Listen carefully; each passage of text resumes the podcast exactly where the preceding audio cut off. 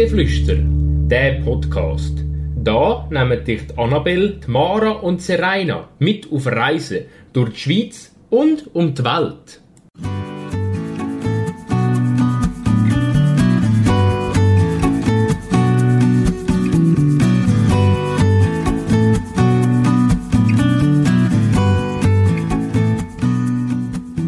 Unterwegs in einem abgelegenen und gleichzeitig malerischen Tal.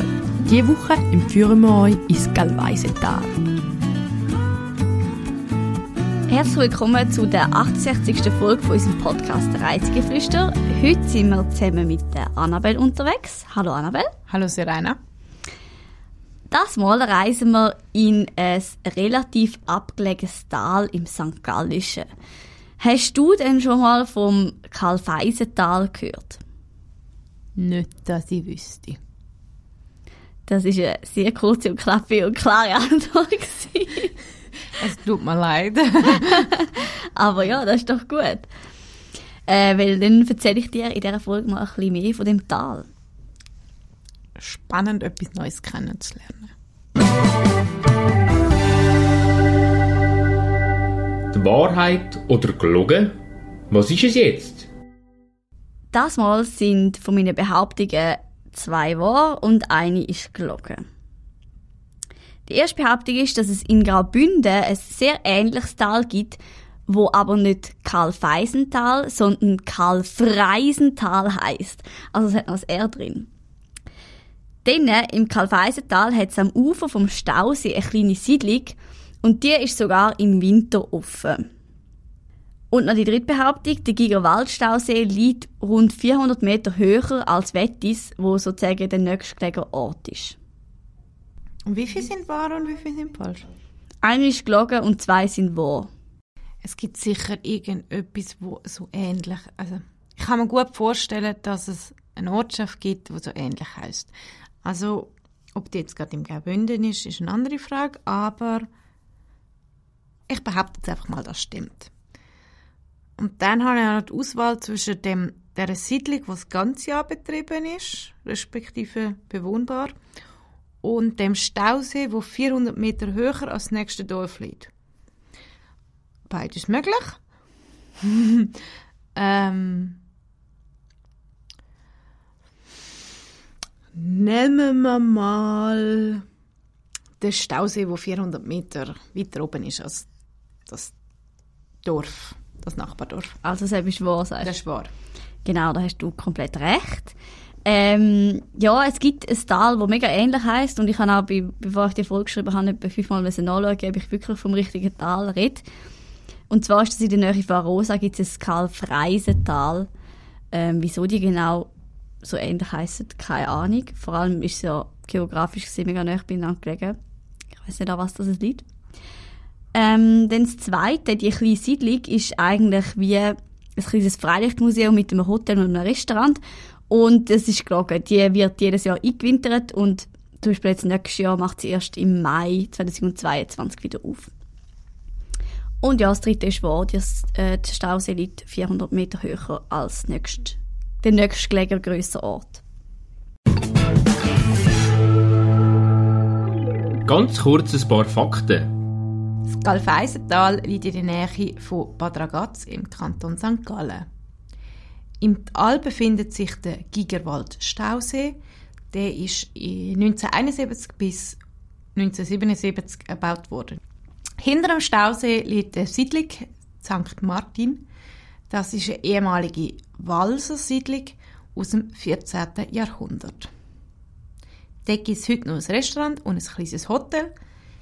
Beides ist in alten ehemaligen Häusern der Siedlung, aber mit modernem Interieur. Noch weiter hinten im Tal gibt es eine SAC-Hütte, Sardona-Hütte. Im Tal findet man diverse Wanderwege in alle Himmelsrichtungen. Soweit ich mich erinnern kann, bin ich im Jahr 2019 oder 2020 mal dort gewesen. Ich habe es ehrlich gesagt nicht mehr so ganz herausgefunden. Ähm, aber ich wollte jetzt schon länger mal her und habe es dann endlich mal geschafft. Hier.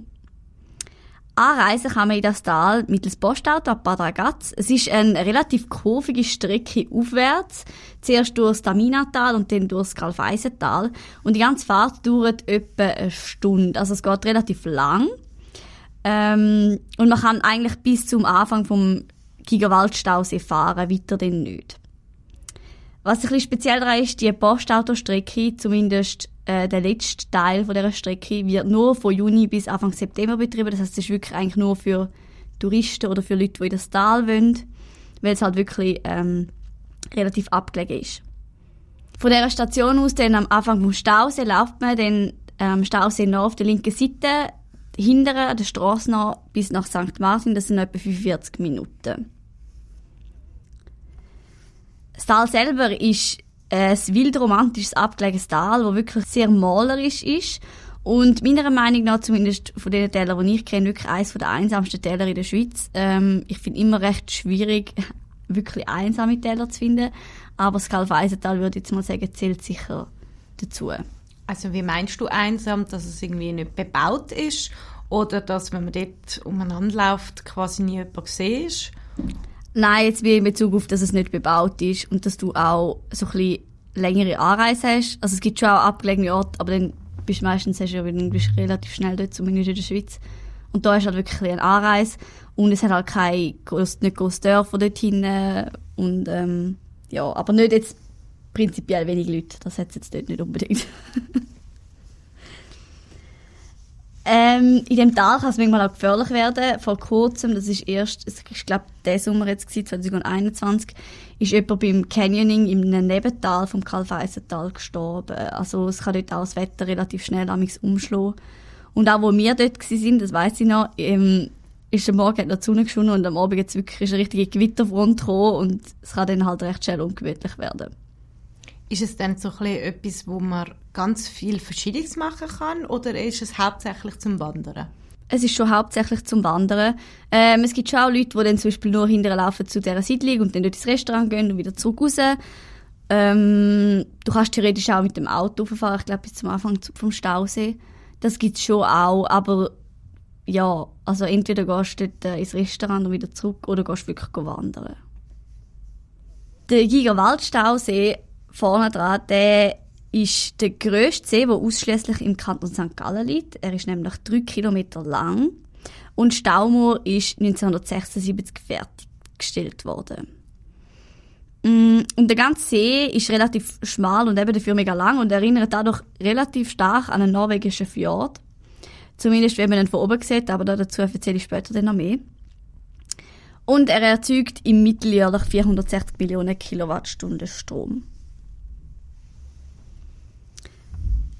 Dann äh, zu dem Dörfli, was es dort hinten hat. Ähm, es ist noch spannend bei dem eigentlich, wie das entstanden ist, respektive eben wie überhaupt das besiedelt worden ist, weil es ja so ein Ruchstal ist. Und zwar sind da Anfangs 14. Jahrhundert Walser aus dem Oberwallis da eingewandert in das Tal und haben das von oben nach unten besiedelt.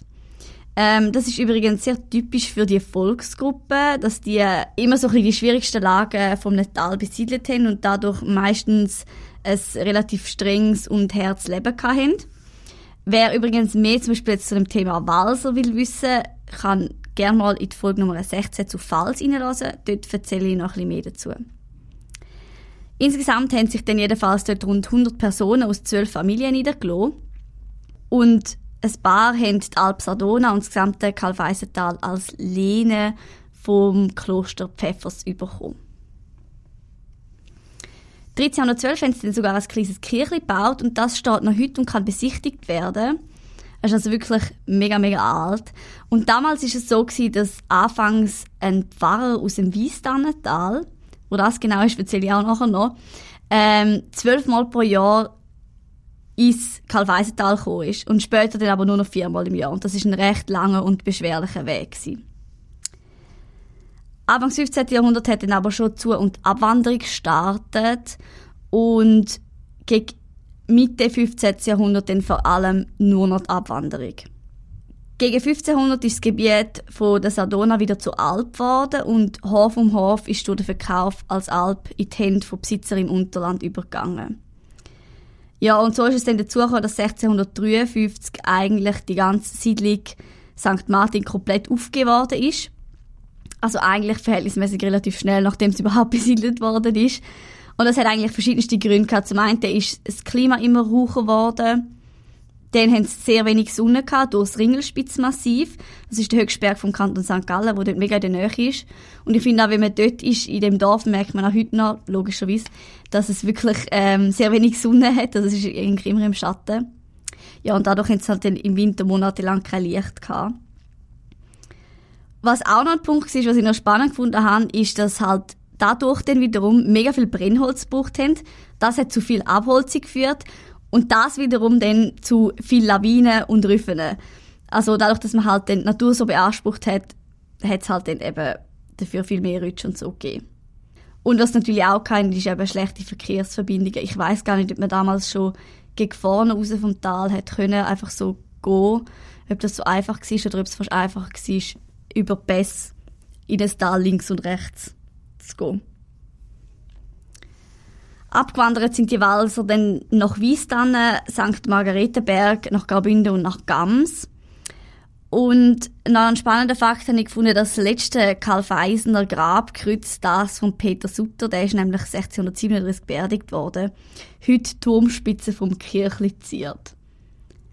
Also irgendwie habe ich gefunden, es ist ein bisschen makaber, aber ähm, ist vielleicht ja noch, ist noch speziell, finde Ja ich. gut, es ist ja Nusskreuz. Stimmt eigentlich, ja. Der Mensch ist immer noch unter der, klingt brutal, unter der Erde. Unter der Erde, ja. Der ist immer noch in seinem Grab. Vielleicht hat er auch ein neues Kreuz bekommen. Ich weiß gar nicht, ich habe mich dann auch so gefragt, hätte er denn das Kreiskreuz mehr? Und, aber was ich gelesen habe, ist, dass der Friedhof eben, glaube gar nicht mehr so wirklich, ähm, dass er gar nicht wirklich war. Ja, also Damals. es gibt ja verschiedene Arten von Gräbern und viele tut man ja nach gewissen Anzahl Jahren gibt es die nicht mehr. Also tut man die ja nicht Genau, mehr, ja.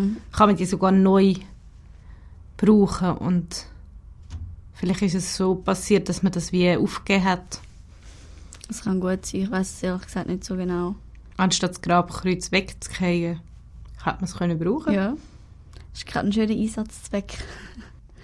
Ja, und er ist dann aber auch nicht der allerletzte der dann noch dort war in dem Dorf, sondern eben erst ähm, ein paar Jahre später ist dann seine Frau und seine Kinder sind anscheinend die letzten die weggezogen sind aus dem Dorf.